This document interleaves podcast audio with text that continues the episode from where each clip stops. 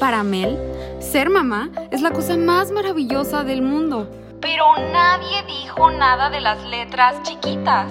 En este podcast tocamos temas e información para llegar a ser mujer, esposa y mamá. Sin morir en el intento. Esto es Mamá sin letras chiquitas.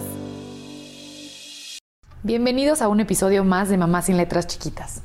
Hoy nos acompaña Ivy Talamás, que me moría de ganas de conocer a esta mujer, platicar, tenerla aquí en mi casa echando cafecito y saber qué es lo que nos tiene que decir de los berrinches.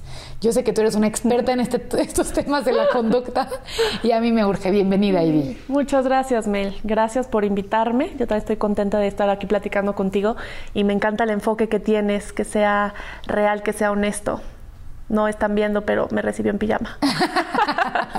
Justificando mi reposo, la recibí en pijama. Lo cual me encanta. Pero de verdad, este tema, además de que salen los desahogos, además de que lo estoy viviendo ahorita con mi chiquito de un año ocho meses, es algo que no hay, creo que no hay una regla universal como para nada en la maternidad, ¿no? Pero tú, tú le sabes más, tú tienes los tips, tienes los consejos, tienes la explicación a tantas cosas que yo de repente como psicóloga me lo sé y lo teórico y todo, pero a la hora de la práctica sí me está costando trabajo, así que por favor platícanos. Ok, bueno, pues les cuento. Eh, yo soy psicoterapeuta, sí, yo soy psicoterapeuta corporal y biodinámica. Em, me he enfocado en el tema de los procesos de desarrollo a nivel físico, cognitivo y emocional, sobre todo del ser humano, ¿no? ¿Por qué? Por necesidad propia, por querer ver de qué manera le daba algo distinto a lo que era mi posibilidad a mi hijo. Eh, esta parte de experta, eh, o sea, estado, es, es, un término curioso, pero sí, o sea, no de que yo sea experta, no, me, vivo más como una intensa de las emociones. Me encanta este, observarlas, me encanta sentirlas, me encanta em, entender de dónde viene. ahí me me puedo viajar mucho. Entonces creo que eso es lo que me ha dado, más allá de el expertise, desde el conocimiento, tal vez me ha conectado más con esta intuición. La sensibilidad que tiene. La sensibilidad, ajá, como siempre he sido una persona muy sensible, pero de alguna manera logré ver cómo podía sacarle provecho a esta sensibilidad, ¿no? Cómo, cómo darle cauce. Y es que sí, me gusta el, mundo emocional, pero... Eh, va más por el, el entender, el, el, conectar con esta intuición que, que, todas tenemos, que todos tenemos y que nos hemos, nos hemos alejado porque dudamos de nuestra propia sabiduría interna, dudamos de no sé ustedes, pero yo cuando nació mi hijo lo tenía en brazos y decía, ¿y ahora qué hago? ¿Y cómo? Dudas hasta de tu capacidad. Dudas de tu capacidad, sí. Y, sí creo que no es un, una receta de pizza y que muchas veces eso buscamos. Ok, dime paso un, dos, tres, ¿cómo hago esto? Sí pero la persona que te está diciendo paso un, dos, tres, incluyéndome a mí, yo no conozco tu contexto, yo no conozco cómo son tus hijos, eh, cómo eres tú, cuál es tu, sistema de creencias, cuáles han, sido tus heridas, cuáles son cuál es tu posibilidad, cómo es la dinámica en casa. Entonces, claro que hay herramientas y esta, es mi chamba, o sea, me gusta acompañar y poder, este, poder aportar, sumar desde la parte, pues, siendo espejo, desde la parte psicológica, desde la parte emocional, etcétera. Pero a final de cuentas, creo que la idea, o mínimo mi enfoque, es acercarnos, ¿no? Procurar que, que nos podamos acercar a esa conexión con la intuición, pero del corazón, porque cuando maternamos desde el miedo, desde el deber ser, que es tan pesado, etcétera, etcétera, nos tropezamos. Y el hacer una pausa para poder en verdad sentir la energía que yo la vivo en el vientre, en el vientre, aquí esta energía, ok, ¿esto qué me dice? ¿Me hace sentido?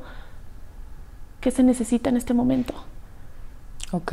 Como un freno de mano a, todo ese diálogo interno para poder sentir, ¿no? Entonces, por ahí va mi enfoque a ayudar a que reconecten con eso, porque quien mejor va a saber qué necesitan tus hijos eres tú, pero tú conectada. Claro, no tú en todas tus facetas. Ajá, porque claro, si estoy en, la prisa, en, el miedo, en el montada en mi neurosis. Yo, yo digo que es como armarte como Robocop. Cuando algo te toca, y entonces viene la defensa.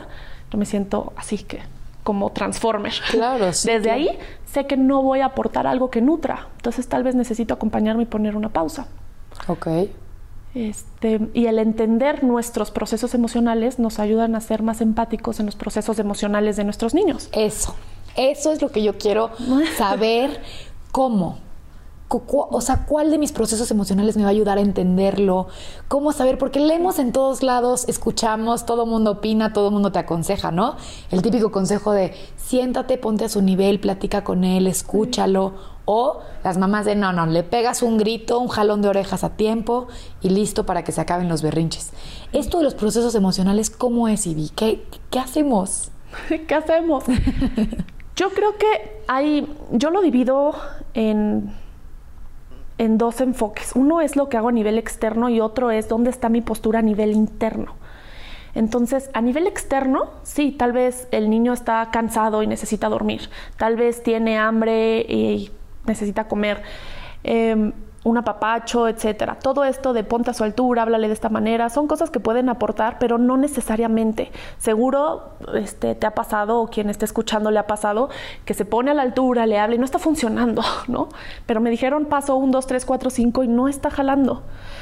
Porque la postura interna no está, no está arraigada, no lo estoy sintiendo. Cuando hablo en términos de energía y, y digo que no está arraigada, me refiero a que estamos vibrando arriba, en, en la parte, en la mente, no hay tierrita que soporte nuestro proceso emocional. Entonces yo puedo ponerme a su altura, decirle que todo, este, que esto va, va a pasar, que, que necesita, que lo veo enojado, pero si lo, pero desde qué lugar lo digo? Pues a ver, mi amor, no va a pasar nada, ahorita lo resolvemos y toda mi energía está transmitiendo todo lo contrario y, y la energía no miente. Eso es lo que van a percibir más allá de que si te agachaste. No van a ver, ah, se agachó, entonces ya me siento contenido. Sí, en ese ¿No? momento las palabras dan igual. Exacto, exacto. Porque estamos vibrando, como dices, a lo mejor histérica, neurótica, gritando a sus gritos, ¿no? Exacto. Ok. Y ahí viene esta parte eh, incongruente, y no por malas mamás ni malos papás, simplemente porque, porque, no, porque nos cuesta trabajo, porque es un proceso de aprendizaje para nosotros también. Cómo ayudarte a atravesar estas emociones que te están costando trabajo si yo en esas mismas emociones de frustración reacciono igual. También grito, también me desespero, no te logro ver, no logro, ¿me explico? Entonces el niño no lo entiende porque no está teniendo un ejemplo, una referencia de qué se puede hacer cuando estoy frustrado. Yo grito y mi mamá grita también. Claro, y Entonces se, re- se refuerza. es como una falta de empatía de, de nosotras mamás a los hijos, entonces, ¿puede ser? Yo creo, o sea, sí, y, y también, pero no, no porque no queramos verlo, no una falta de empatía porque no nos importe, sino porque estamos nubladas en ese momento. Nuestra, las emociones nos nublan. Entonces, en ese momento no, no sabemos responder y reaccionamos. También creo mucho que es la tolerancia a la frustración. Así como yo quiero, no sé, mi hijo se le cae este, el chocolate al piso y ya se lo comió el perro y empieza, bueno, no, el perro no, ay, sí, no, el perro no, el chocolate. Pero bueno, es un ejemplo. Este, y empieza a llorar y entonces yo le quiero explicar que ahorita, ahorita en la caja ya tengo otros, pero ya ni me escucha, ya se quedó en la frustración, ya ni le importa el chocolate, ya está llorando, ¿no? Ya se está aventando un berrinche. Él está atravesando un, pro- un proceso emocional, ya ni siquiera se trata del, del chocolate. Y eso que le está costando, tal vez para mí, que en la vida ya he vivido, sí, que la vida ya he experimentado el perder un chocolate muchas veces, entre otras cosas, es algo que ya tengo integrado, pero ellos lo están viviendo por primera vez o, del- o so- es una de las primeras veces. O sea, realmente están sufriendo. Están sufriendo, es una exacto. pérdida. Es como alguna vez en un curso de, de igual de, de berrinches que fue para puros papás. O sea, las mamás estaban muy contentas con el material. Dijeron, ay, ahora hay que hacer uno, puedes hacer uno para nuestros esposos, para que entiendan. Claro. Este, pero e- es chistoso porque estaban ellos frustrados también de, de la de la manera en que las esposas atraviesan también estas emociones, ¿no? Entonces uno me decía, no entiendo cuando se pone a llorar y hace todo un drama porque unos pantalones no le quedan. O sea, es demasiado para mí. O sea, Eso sí me llegó. Sí, ¿no? claro. Entonces pierdo la paciencia, me enojo porque no puedo creer que eso sea algo que nos atore. Y entonces yo platicando con ellos les estaba tratando de, de, enseñar un poco lo que hay detrás de que los pantalones no te queden. No son los pantalones, es cambió mi cuerpo por completo. no sé quién soy ahorita. Literal, es cuando no sabes si eres hombre, mujer, guajolote, guacamaya, o sea. Sí. Pero ¿cómo lo van a entender ¿Cómo lo van a entender si no lo han, no lo han vivido, no? Entonces, yo les decía, más allá de quedarte en los pantalones, un día va a ser los pantalones, otro, otro día va a ser el jarrón, otro día va a ser que salió el sol. Está atravesando un proceso emocional fuerte. El puerperio, la etapa posparto es dura. Durísimo. Entonces, tal vez no logras entenderlo desde ahí porque no lo estás viviendo, pero velo como una, una alerta.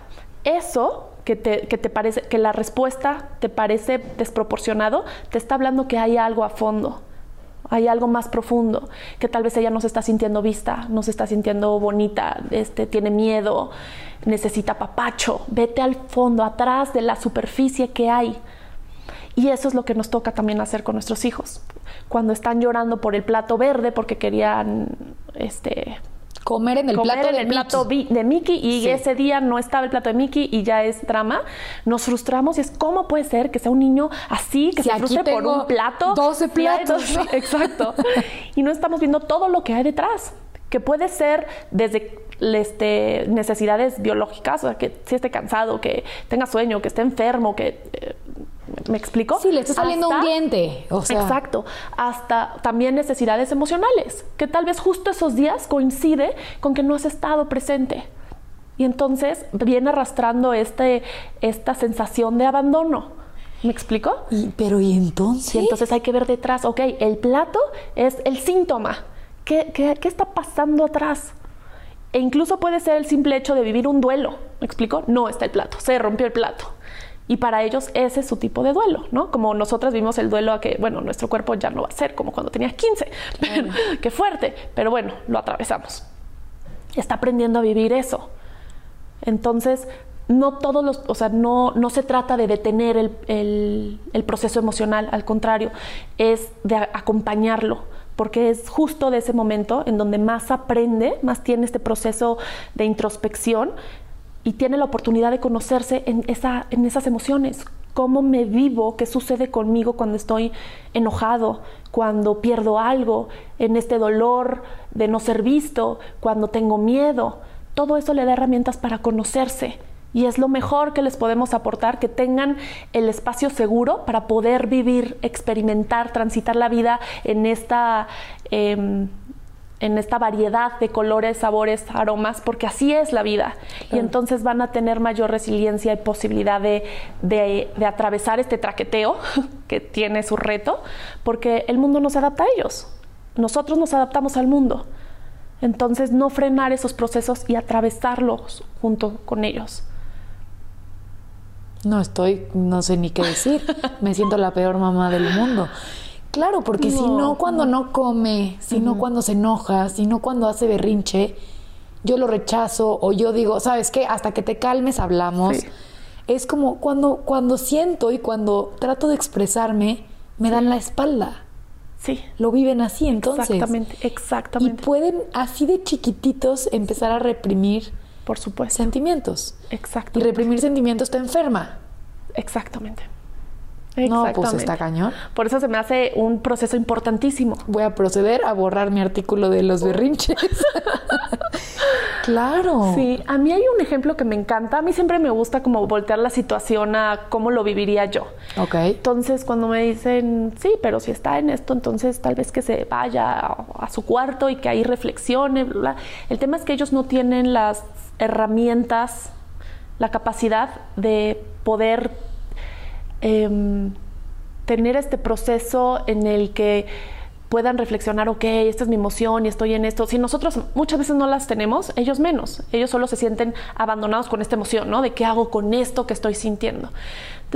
Imagínense que ustedes llegan de un muy mal día, de, de un muy mal día a su casa y llegan, pues sí, algo nefastas. O sea, todas hemos llegado a algún lugar nefastas, que te sabes, te sabes que vienes así sacando fuego, ¿no?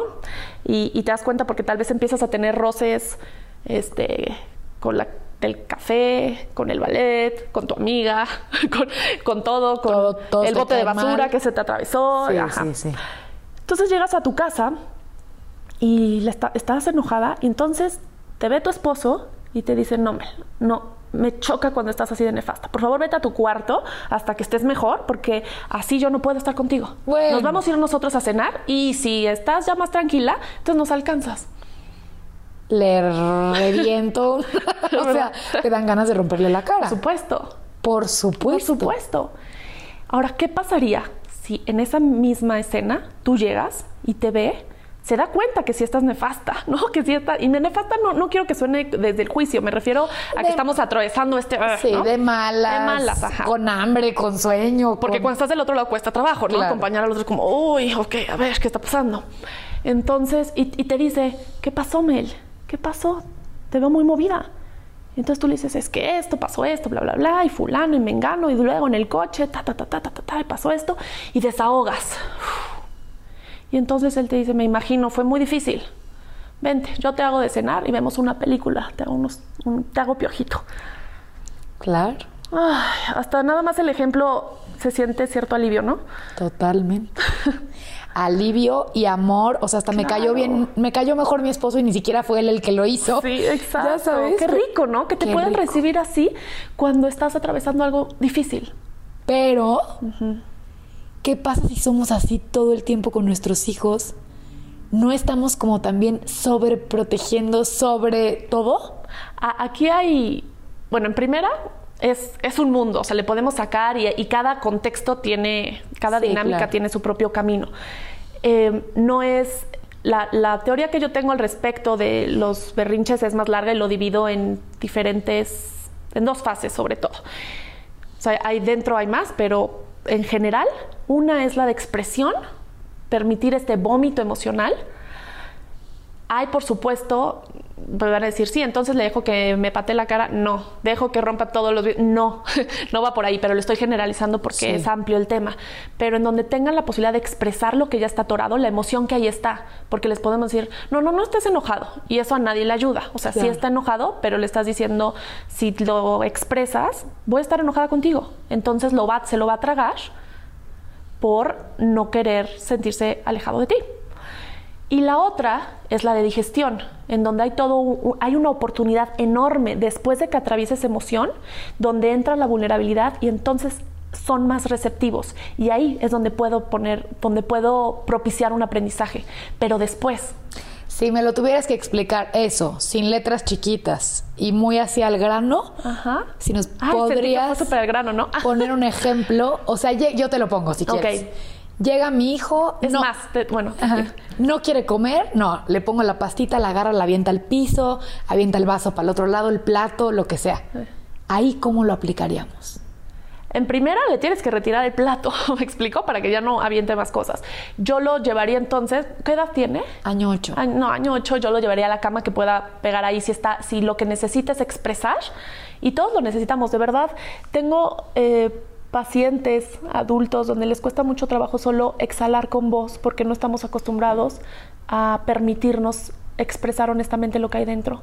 Ok. Entonces, no quiere decir que si permito que pegue en la cama, va a ser alguien que siempre esté pegando entonces a todo mundo. No, ahorita es porque no tiene otras herramientas. Entonces necesitamos liberar el sistema de esa energía para que pueda volverse a equilibrar. Ujú. Ok. Ahora, habría que ver qué pasa después de ahí, ¿no? Exactamente qué sucede, cómo responde, si después de, de llorar eso ya fue suficiente y después nada más, como está muy chiquito, puedes solo reflejar y decir, estamos muy enojado. Y le empiezas a dar esas, esas referencias de qué es el enojo. Está muy chiquito para hacer un proceso de, de digestión e introspección más profundo. Puedo dar un ejemplo, eh, este también, en el que tenemos tiempo. Sí. ¿sí? En el que una vez este, Santi tenía cuatro años y yo iba regresando de un taller del fin de semana. Esto es importante, en ese momento yo no lo vi, pero después me quedó claro. Entonces pasé por él a casa de sus abuelos y, e iba la, señora que me ayudaba en ese momento, iba conmigo en el coche. Y entonces llegamos a la casa, lo subí a la ahí vivía en un departamento, lo subí a la carreola y empezamos a avanzar. Él estaba ya tenso de que ya sabes que no tarda, se empezó a arquear, que dije, ok, ahí viene. Que se empiezan a tirar, a Sí. aventar para atrás. Hulk, ahí viene Hulk. Ajá, hacen ese movimiento y siento que tú como mamá ya te tensas también, ¿no? Es como... Y fracasaste, ¿no? Como de qué hice, por qué está haciendo eso. Sí, sí, sí, sí. Y entonces subimos y él empezó ahí a llorar y llegamos, apenas abrió la, se abrió la puerta en el elevador, se tiró al piso y empezó a hacer berrinche. Y, y quería, él me decía que quería bajar y que Ino, que era la señora que nos ayudaba, lo subiera. O sea, volver a bajar al estacionamiento, subir a la carriola y que Ino fuera quien lo subiera, no yo. Por supuesto, eso no lo iba a hacer, que es importante saber qué es necesidad y qué y cuál es el capricho. Y no digo capricho como, ah, entonces nos manipulan y son malos. Sino, no, sino no es una necesidad. La necesidad está de atrás, atrás. Eso es el, ahí el que bajáramos y subiéramos otra vez en la carriola serían los jeans, que decíamos, o el plato verde o el plato de Mickey. O sea, ¿qué hay atrás? ¿Qué está pasando? Entonces se tiró y yo me acuerdo que yo venía cansada de un proceso este, Emocional. emocional profundo. Claro. Y me senté, me- este, él se le trepó ahí, ¿no? este, llorando. Me senté en el sillón a respirar, así como si me estuviera preparando para entrar al ring. O me Sí, estuviera, sí. Y no al ring porque tal vez o sea, suena a defensa, pero a algo, así como voy a entrar a correr, voy a entrar a, a meterme agua fría y te preparas mentalmente, como respirando, como, ok, pues, pues venga, ¿no? Tengo tiempo ahorita, o sea, no estamos, o sea, venga, sí puedo. Respiré, me paré y le dije, ay no, todavía no vamos a comer, yo te aviso. No, no sabía cuánto íbamos a tardar. Y eso era de las primeras veces que yo estaba como tomando estas situaciones desde otra perspectiva. Entonces lo, lo cargué y él así jaló ahí, ¿no? Como si fuera su verdadera madre, así de no, y yo separándolos. Y lo llevé al cuarto y cerré la puerta del cuarto y lo puse en la cama porque él estaba, eh, pues quería pegar. Entonces lo puse en la cama a que ahí pegara este, estaba intentando darme una, pa- una, una patada de tanto enojo que tenía. Yo me hice para atrás y le dije, a mí no, pero al cojín sí. Estás muy enojado, a mí no, pero al cojín sí. Y, por supuesto en ese momento, después, esto era de las primeras veces, después de la repetición van entendiendo en dónde sí y en dónde no. Después ya saben en dónde pegar y dónde ya lastiman, ¿no? Pero es, es con repetición y, les digo, esta, esta etapa de digestión, de introspección que se da después, porque si en ese momento yo me enfoco a quererle dar eh, la cátedra y la explicación, por qué, cómo hay que este, aterrizar el enojo, dónde... si hablo de más en ese momento, solo me agoto y pierdo mayor paciencia porque no está entrando nada. Todos los canales del niño en ese momento van hacia afuera, entonces no va a recibir nada. Pero sí le das cariño en ese momento. En ese momento él no lo estaba recibiendo. O sea, si yo me acercaba, Te me iba a patear. Exacto. Y, y, y la, también para, es importante que sepan dónde están los límites. En ese momento, por la edad que tiene, si tiene un año, dos años, tres años, que están muy chiquitos para en ese momento de enojo. Si nosotros cuando nos enojamos cuesta tanto trabajo, imagínense ellos que no tienen el lóbulo frontal todavía no puede templar, no, no está funcionando. Entonces viven el enojo por completo y no pueden pensar, no, si le pego a mi mamá le dolería. No, no, no está esa capacidad a nivel este, Cerebral. cerebral, no está. Entonces yo soy la que mantengo ese límite. Yo me quedo atrás hasta que él no me vaya a pegar. ¿no? Entonces estuvo llorando y gritando, me quiero salir, me quiero salir, un ratote. Después de, mucho rato, me, este, me senté al lado y él ya no, no aventaba, o sea, no, no intentaba pegarme porque sabía que yo me paraba, ¿no? Que no iba a permitir que me pegara. Entonces ya, ya no lo hacía. Entonces me permitió cargarlo y en algún momento tronó. En algún momento la carita, o sea, de ese llanto enojado, cambió a un, a un llanto de mucho dolor Ay, y sí. se desvaneció en mis brazos. De te extraño, mamá. Sí. Y entonces él, y él seguía como mantra de quiero salir, quiero salir. Y cuando ya quebró, me dijo, ¿por qué te fuiste? No, ya. Y siguió, quiero salir, quiero salir. Sí, se me mu- mueve el corazón de contarlo. Y hasta ese momento entendí. Y valió la pena haber atravesado todo el, el demás fuego, porque entonces pudimos atravesar la defensa. La defensa es te fuiste, me dolió, entonces ahora no quiero nada contigo. No, y te castigo ¿no? y me voy con la otra Y me persona. voy porque, y ajá, a porque ella. me dolió. Y eso es lo que hacemos todos. Me duele y entonces protejo, ¿no? Pero si en este enojo mantenemos el espacio para que choquen, ese quebrar emocional los lleva a tocar vulnerabilidad.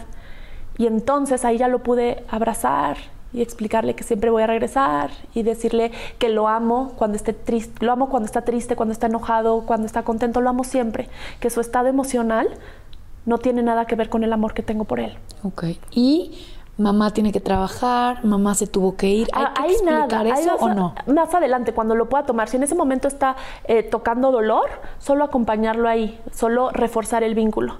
Y después le digo, a veces, también estaba muy chiquito, ¿no? Para ir más allá, este, pero le dije, a veces, a veces voy a clase o a veces voy a cenar, pero siempre voy a regresar, mi amor. Tú eres lo más importante para mí, siempre voy a regresar Claro. Mientras lo estoy acariciando, pero ahí ya está receptivo. No, y, te- Ya está y- receptivo. y ya está desde un lugar de amor y no de enojo, Exacto. que es lo que buscamos con y esta hoy, conexión. lo que yo veo en Santi es que él tiene la capacidad de cuando entonces él está en un lugar de enojo, después él es el que se acerca a mí a decirme, perdón mamá, tenía hambre, te hablé muy feo, o está, es que me siento estresado por esto. Pero eso se va dando más adelante. Pero de chiquitos, que es la etapa más difícil, hay que, hay que tener fe.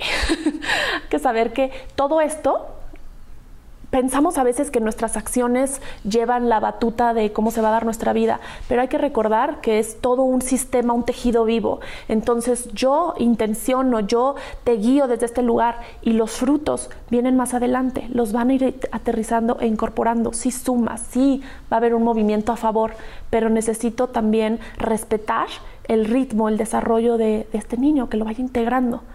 Está increíble, yo te siento súper zen, Ah. súper mamá zen, este, este, mamá modelo a seguir. Pero ¿qué pasa cuando no puedes? O sea, a mí Sí. sí me pasa que estoy en casa de mi suegra y de repente voltea y hace un berrinchazo. Ya sabes, que te voltean a ver todos de, Sí. híjole, viene bravo. Ya sabes eso. Ya está mi mamá el otro día dijo, ya está, ya está sacando el carácter. Sí. Y volteas y lo ves haciendo berrinche y dices, hijo de su madre. Sí. O sea, ¿por qué me hace esto? ¿No? Y aparte protagonizamos. Sí. ¿Por qué me hace esto si yo le doy todo? Y empiezas, he sacrificado todo por él. Sí. mi cuerpo, mis pantalones, mi tiempo, mi chamba, mi ta, ta, ta, ta. Y nos metemos en todo este rollo de, ¿por qué no se puede portar bien? O sea, ¿por qué carajos? Yo si volteo de repente y pienso, obviamente no lo digo, ¿por qué carajos no abre la boca y se come la maldita quesadilla que le hice? Es lo único que le toca. O sea, es lo único. ¿No? Como en este papel de Sí. martirizar también como mamás que nos Eh, que claro encanta. que cuesta, sí. Por mi culpa, por mi culpa, por mi gran culpa. este, hay, o sea, hay que siempre es llegar así como nos estás diciendo. O sea, el tema de ¿qué tienes, mi amor? ¿Por qué estás enojado? Ven, No. te abrazo. O si hay un punto o una línea muy delgada donde te calmas, te paras, te sientas, aquí hay límites, estamos en un restaurante y te quedas sentado. No sé. Eh, mira, o sea, lo puedes hacer, pero yo creo que vas a tener menos posibilidades de, de, de vincular cuando, están- cuando estás en esa postura. Sin embargo, pasa. A mí me gusta mucho rescatar la parte humana. Claro. No todo esto de eh, está muy distorsionada la idea de lo que es eh, espiritual y yo sé que cuando entro a estos temas, por- tal vez por porque soy una intensa en el tema, porque es donde he puesto mi energía, porque lo hablo con mucha pasión y con ganas de, tran- de transmitirlo y de inspirar y de movernos juntos, pues sí, mi tono puede ser muy romántico, pero por supuesto no soy así todo el tiempo. Yo creo que depende, o sea, de donde se detona nuestra reacción, habla de cosas que nada más no hemos trabajado tanto. Nosotros como Ajá, adultos. Nosotros como adultos. Entonces, si pues, tengo un hijo y trabajo de esto y es mi pan de cada día, por supuesto he desarrollado eh, cierta este, superpoderes. No superpoderes, pero Habilidades. en ese, en ese aspecto. Totalmente, sí. Pero bueno, este háblame de hace dos semanas que los de Telmex no me resolvían y yo ya estaba así a dos de cortarles la cabeza a todos, ¿no? Y entonces me observo en mi propia frustración, en mi propio berrinche de, ay, quiero que me lo resuelvan. Que eso es un berrinche, que las cosas no están saliendo como tú quieres. Eso es. Se le cayó el chocolate, no quería que se le cayera el chocolate, no funciona todo en mi internet, quiero que mi hijo coma y no llore. Las cosas no salen como yo quiero. Entonces, cada vez que sintamos esta, algo que se nos atora, de eso nos habla, de que es un espejo, algo está pasando que, que me toca trabajar.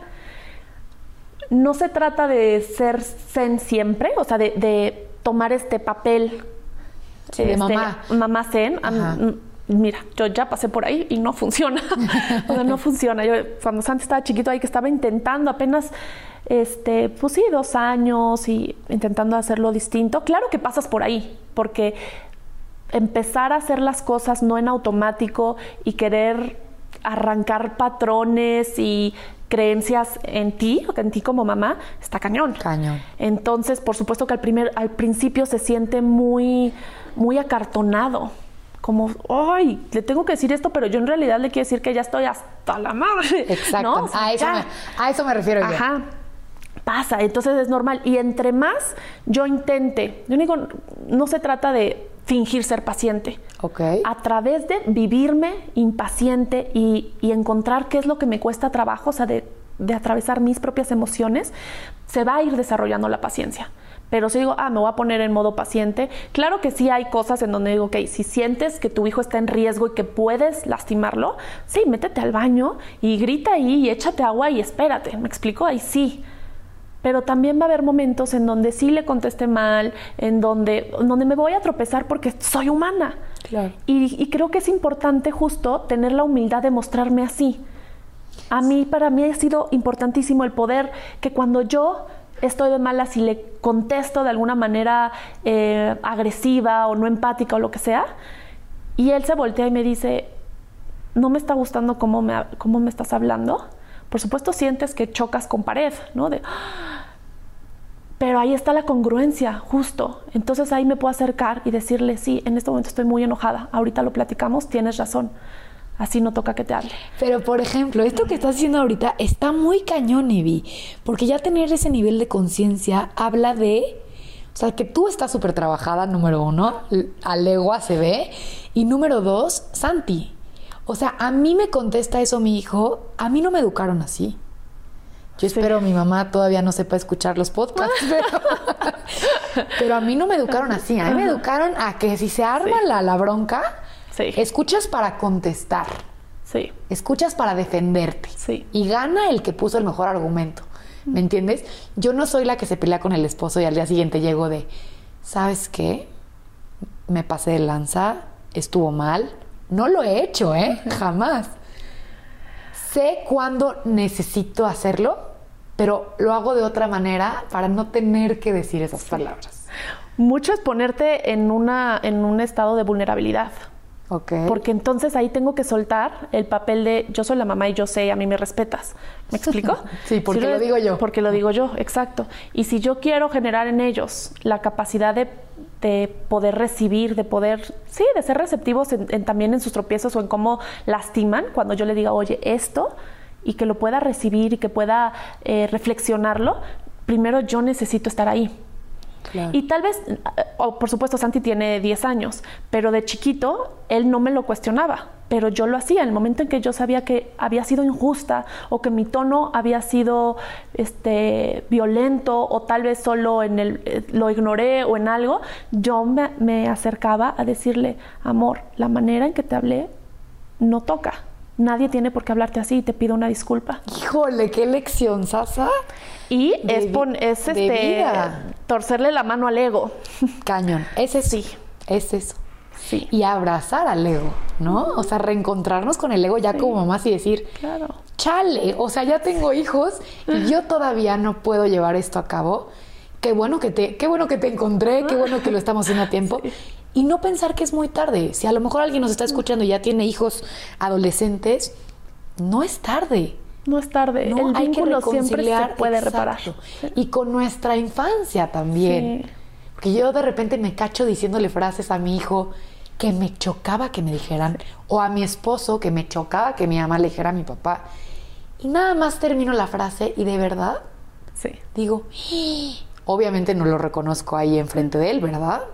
Pero en ese momento digo, ¿por qué hice eso? O sea, ¿por qué estoy repitiendo lo que más me chocaba sí. de una casa donde yo criticaba eso, por ejemplo? Sí.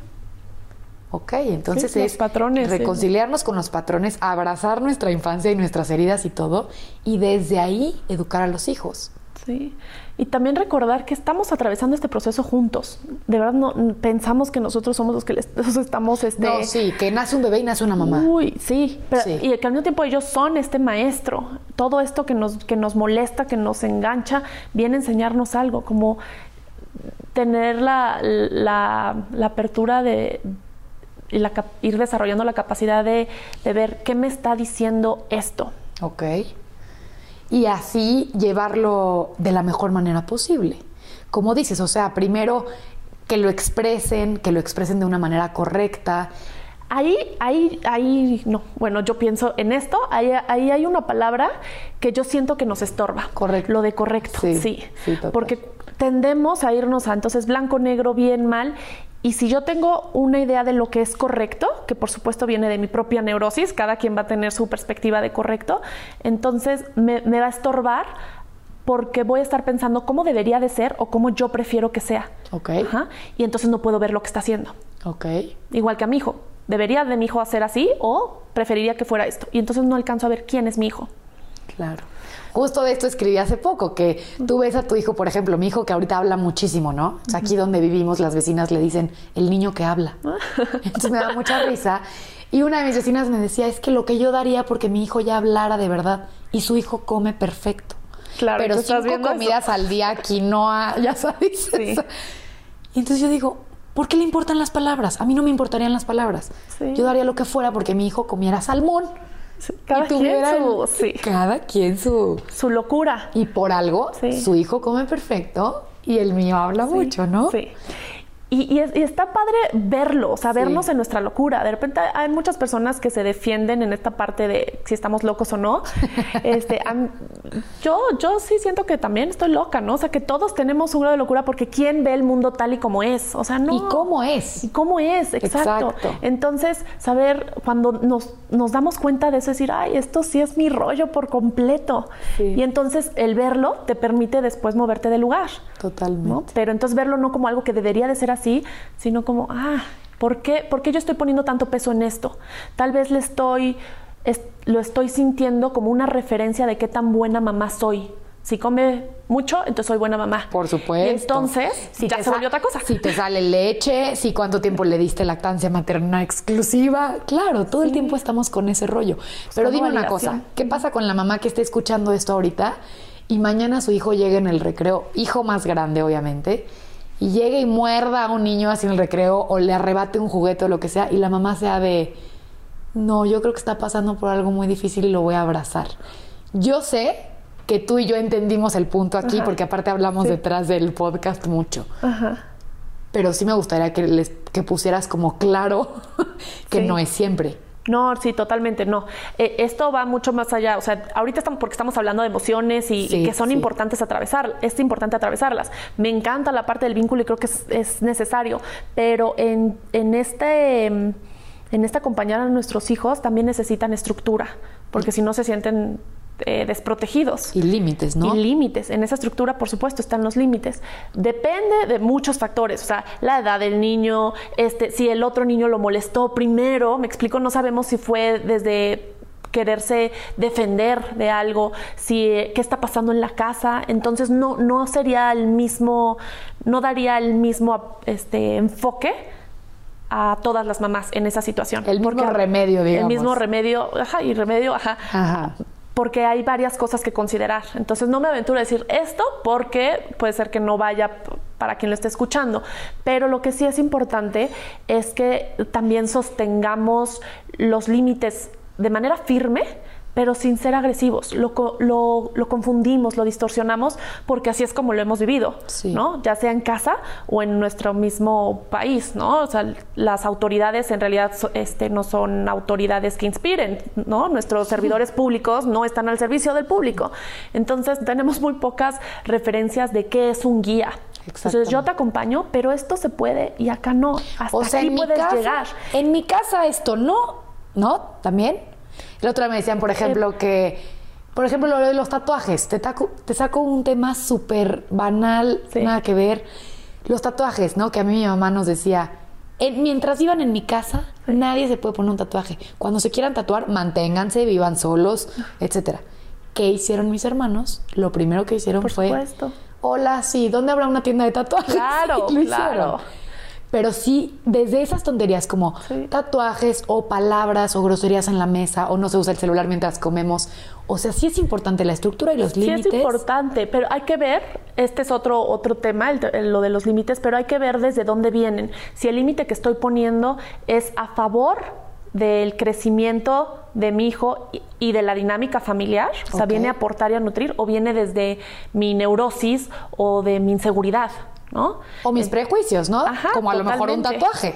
Exacto. Ok. Entonces tengo que ver esto desde dónde, de dónde viene. Y vale la pena que no pongamos esos límites en el momento, porque en automático no alcanzamos a ver, menos si me siento movida, si siento como algo en el cuerpo, así que hay emoción, si estoy emocionada, mejor ahorita no.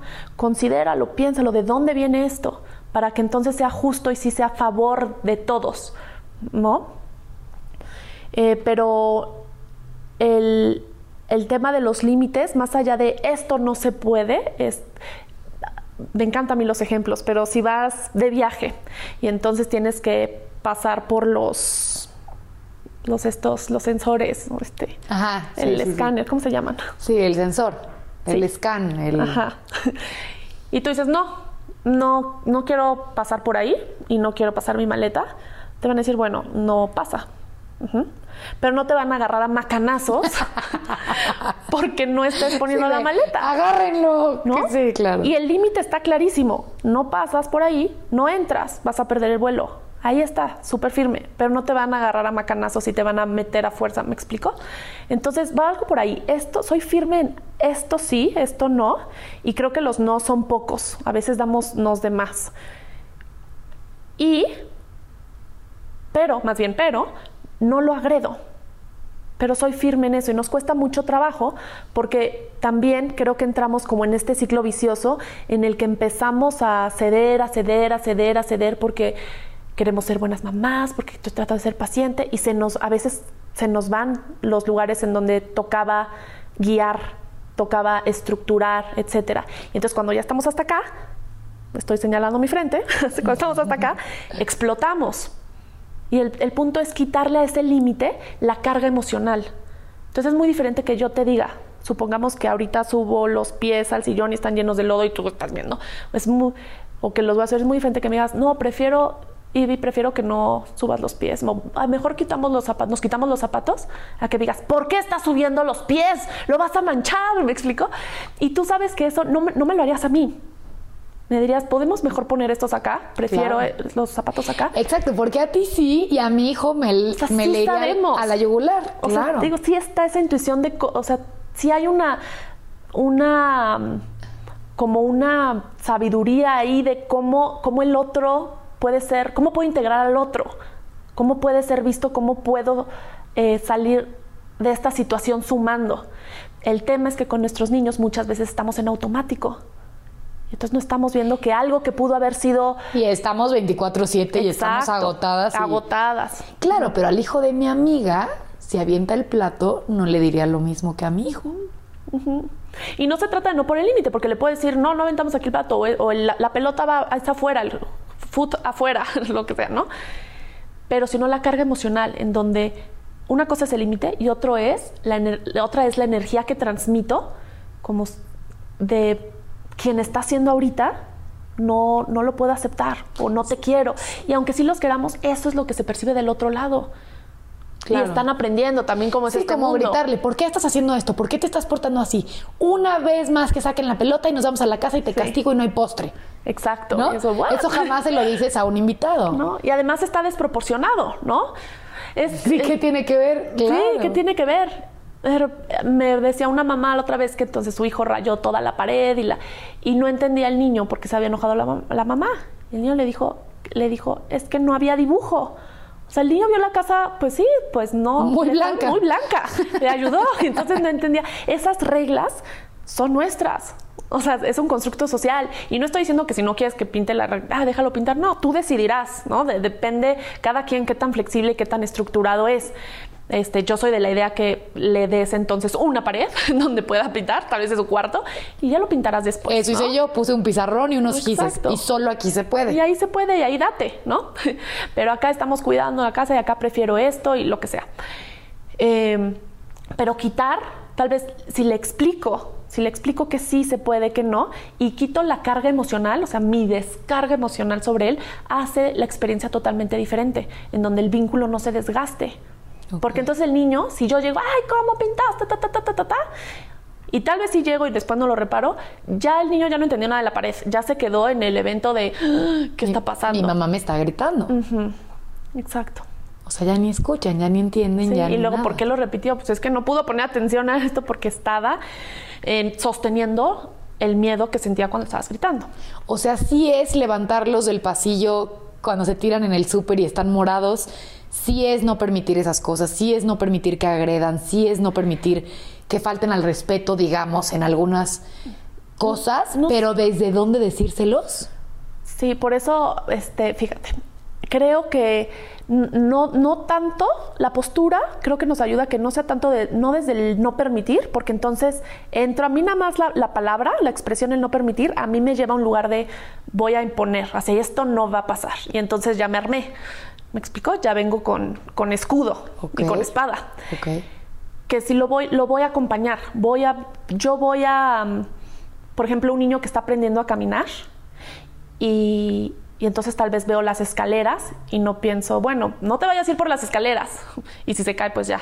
No, no, voy a poner algo ahí porque sé que no tiene la capacidad ahorita para medir esa, esa consecuencia. Entonces yo voy a cubro tal vez los contactos, pongo las estas cosas en las esquinas de las mesas, quito los estas de vidrio para que no los vaya a agarrar, porque es un bebecito caminando y no puede no puede medir todo eso. Un niño atravesando una emoción fuerte tampoco puede medir cuál está siendo su reacción, ¿no? Entonces también está expuesto expuesto a nivel también energético de otras personas, ¿no? Que pasen y volteen y digan, ay, qué niño tan feo que está llorando. Claro. Entonces, eh, sí hay varias cosas alrededor que, este, que es justo lo que hablo en el curso, porque en verdad hay varios puntos que tocar, pero la idea es eh, que no sea, no sea desde este lugar de no permito, sino cómo cuido el espacio, cómo cuido el espacio energético emocional para mí, porque también si yo estoy ahí en el súper y me siento juzgada, va a ser más fácil que yo pase por encima de mi hijo. Cuando yo pienso, no voy a permitir a que, hay que, hay que considerar hasta dónde estoy dispuesta a llegar por esto que no planeo permitir. No. ¿Me explico? Ahora sí no te entendí. O sea, ahí en ese pasillo en el súper, con ese escenario que te puse, ahí qué es, qué, qué tengo que hacer yo como mamá. O sea, acompañarlo en su berrinche, pero por el espacio en el que están, en donde tú te puedes sentir juzgada, donde sí va a llegar alguien tal vez a decir algo y también él está expuesto, yo lo tomaría y me iría al coche. Okay. Ahí al coche y ahí que llore y cuando se le pasa, seguimos. Si me tengo que ir a la casa, tal vez me voy. Esto no va a ser para siempre. Pensamos que va a ser así siempre y que ya estoy creando un monstruo y que no, pero en ese momento, si yo, si hay que calcular qué estoy con lo que yo puedo ¿no? Y si ya está en el berrinche en el que se tiran para atrás, necesito ponerlo en algún lugar en donde esté seguro. ¿Sí me explicó? Sí, que esté seguro, pero sí, aunque digas, tiene un año, dos años, a lo mejor el lóbulo frontal, lo que sea, sí también empezar a practicar como mamás. Claro. empezar a usar estas estrategias que dices de, mi amor, eso que hiciste, estabas muy enojado, aventaste eso porque estabas enojado. y solo no es la manera de o depende, si están muy chiquitos no es necesario, no lo van a integrar, pero sí le puedes practicando pero sí le puedes decir cuando estás enojado, puedes pegar aquí y en el, es en el sillón, pero dar por hecho que sobre todo al principio en los primeros años vienen fuertes las emociones. Okay. A mí me encanta compartir un ejemplo en el que eh, tuve un paciente de 18 años que cuando empezó con los berrinches de chiquito, pues la mamá no, no entendía qué estaba pasando, lo llevó con un psiquiatra y el psiquiatra tampoco este, los los pudo orientar a nivel emocional y le empezaron a dar medicamento desde los dos años y medio. Que pasa mucho. que pasa muchísimo. Y se lo quitaron porque ya estaba teniendo estragos en otras áreas a los 17 y pico y me lo dieron. Entonces, las explosiones emocionales que tenía tenían consecuencias eh, mucho más grandes porque aunque tuviera físicamente, o sea, por supuesto, a nivel biológico, o sea, el cuerpo era de un, de un joven de 18 años, pero a nivel emocional tenía dos, porque ahí se quedó, porque no se desarrolló toda esa parte, entonces se quedó ahí en, en esa... Estancado. Exactamente, se quedó estancado en esa edad a nivel emocional. Entonces cuando se enojaba, este, pues sí, no, ya no era aviento el peluche, ¿no? Le aviento o aviento la pelota, sino aviento la computadora por la ventana o choco en el coche a propósito porque yo es- no sé qué hacer con esta emoción, me nubla por completo. Y era muy frustrante para él después regresar en sí y no saber qué había pasado. No sé por qué hago esto, no sé cómo controlarme. Y es por eso tan importante que les permitamos tocar esa locura emocional cuando todavía los podemos acompañar, cuando tienen uno o dos años. Si no, eso se arrastra. No por decirle no lo hagas, quiere decir que ya se integra. Necesitan vivirlo y entonces se va a ir integrando. Porque de todos modos lo van a tener que atravesar, pero mejor que sea ahorita, de chiquitos, que más grandes. Por supuesto, les regresaba y decía, no entiendo, ya mis papás están enojados, mis amigos no me hablan, me cortó mi novia, este, me la- o sea, estuve en el hospital por el choque. Las, las consecuencias o el riesgo se vuelve más grande. Un manejo de ira terrible, cero tolerancia a la frustración, todo lo que puede ir apareciendo. Ahorita las consecuencias de este movimiento emocional fuerte, nosotras las podemos contener. ¿Me explico? Lo podemos guiar, si puedo cargar a mi hijo y llevarlo a la cama, si puedo quitar las cosas, si, si soy capaz de, de cuidar al hermanito de que no le pegue, todo eso lo puedo eh, Mediar. Exactamente. Después ya no. Entonces ahorita es el momento justo para que exploren eso. Y es normal porque el lóbulo frontal no está pre- preparado. Entonces es como eh, preparar la tierra fértil para que después del primer septenio, todo esto que yo fui preparando de, de- de frutos. Y él sepa reconciliarse, él sepa hablar de sus sentimientos, identificarlos, no reprimir todo eso, ¿no? Ajá. O sea, va a beneficiar todo, Todo eso. Y en, entonces, en como- medida que yo lo haga. Claro, a- a, eso voy. Como mamás sí. nos acaba de sumar Ivy una lista de chambas importantes. ¿Para qué? Para llevar una crianza, ¿cómo, cómo le llamarías tú? Yo ¿Cómo le llamo intuitiva. Intuitiva, Está súper hippie mi término. Pero es que yo Sana. es, es ir hacia, hacia esta conexión. Yo lo veo como un camino del corazón. Soy sana. Yo No le llamaría acá. crianza sana, cría- crianza trabajada. La gente dice que venimos a esta vida a ser felices. Yo digo que venimos a esta vida a romper patrones. Que esa es la verdadera, la verdadera chamba. Yo digo que venimos a ser libres. Y, y puede ser eso, de, de sí. romper patrones, porque eso son cadenas internas. Cadenas internas, Sí, exactamente. Sí, que va de la mano con esa felicidad. Oye, muchísimas gracias. Nos mega pasamos de tiempo, pero cada. ¿qué haremos? ca- no, cada cosita aquí es bien importante y que es como una wake up call de. Qué padre los pasos del berrinche, tampoco creo que afecten, ¿no? O sea, ponerte a, ponerte No, a su no, no, nivel, no. hablarles bajito, esperar a que. Es parecido. Sí, ap- sí aporta por completo. Sí, o Me sea, refiero a que es parecido en cuanto a que te tienes que controlar como mamá, como papá, como adulto y tener bien claro quiénes son los adultos y quiénes son los niños, ¿no? Exacto. Porque hay muchos adultos actuando como niños. Y a veces sabernos acompañar. Yo creo cuando a alguien le está costando mucho trabajo tener empatía con su hijo, poder, poder acompañar a su hijo, lo primero que les digo es, primero, ten empatía contigo, primero acompáñate a ti. Claro. Te estás exigiendo ser perfecta, te estás exigiendo ser esa... ¿Qué es lo que estás? ¿Cuál es tu máscara? ¿Qué quieres ser? ¿La mamá zen que nunca?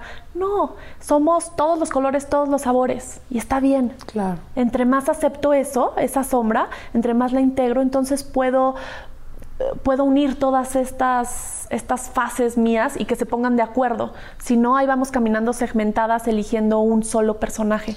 Y, que además, claro, y además nadie quiere mamás perfectas, queremos mamás humanas. Sí, que totalmente. también les dé gripa, que también tengan cólicos, que también, ¿no? Sí, Un día estén desveladas o quieran llorar todo el día. Sí. O sea, mamás reales y hay que chamberle porque eso, eso me encantó. Lo que me despejeó a mí muchísimo fue lo de poner el ejemplo hasta en cómo educarlos. Y siempre, siempre, siempre, siempre va a haber tropiezos, siempre. Ah, por. Yo les aseguro que Santi ya tiene una lista suficientemente larga para cuando llegue a terapia, para, de tra- o sea, para trabajar, ¿no? Claro. De las cosas que le mueven este, de mí. Pues claro, es, es parte del puesto de trabajo de ser mamá. Y como dices, es una etapa, no es para siempre. les- ah. No van a estar tirados en el pasillo del super diario de los- por los próximos 30 años, ni se van a estar arqueando en 10 años, ¿no? Sí. O sea, es una etapa, hay que hacer lo mejor que podemos con lo que tenemos, pero no decir, ah, no, yo no tengo tolerancia, se friega el niño, súbanlo, me da igual. sino trabajar en nuestras herramientas para optimizar su desarrollo. Sí. Y el nuestro. Así es. Porque no somos ya expertas ya nada más porque ya nació. No. Hay mucha chamba interna por hacer y nos van a tocar seguramente en esta etapa adulta. Ahí vienen pérdidas, ahí vienen duelos, ahí vienen fracasos y pues, se va a poner bueno. Se va a poner bueno. Hay que estar Sí. lo mejor que podamos nosotras Sí. para estar bien para ellos, ¿no? Así es. Híjole, Acompañarnos qué- para acompañar. Qué súper plática, yo me quedo aquí contigo, pero gracias, gracias, gracias por estar aquí. Estoy segura que les va a encantar y que ya nadie habla de esto.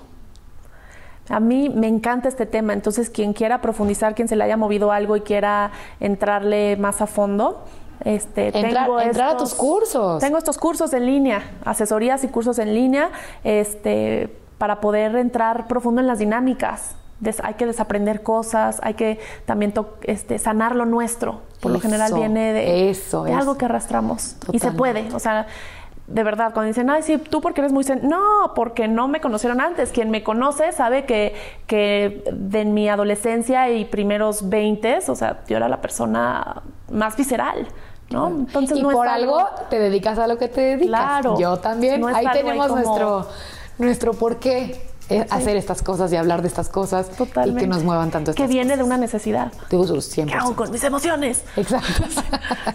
Ay, me- Voy a- muchas gracias. No, gracias a ti por estar aquí. Yo voy a dejar tus datos, voy a dejar todo para que te puedan contactar y todo. Y espero tenerte aquí en, un- en unos meses, en unos años y muy seguido para hablar de temas que nos vayan llegando y que vayamos necesitando. Padrísimo. Gracias por estar aquí. Muchas gracias a ti.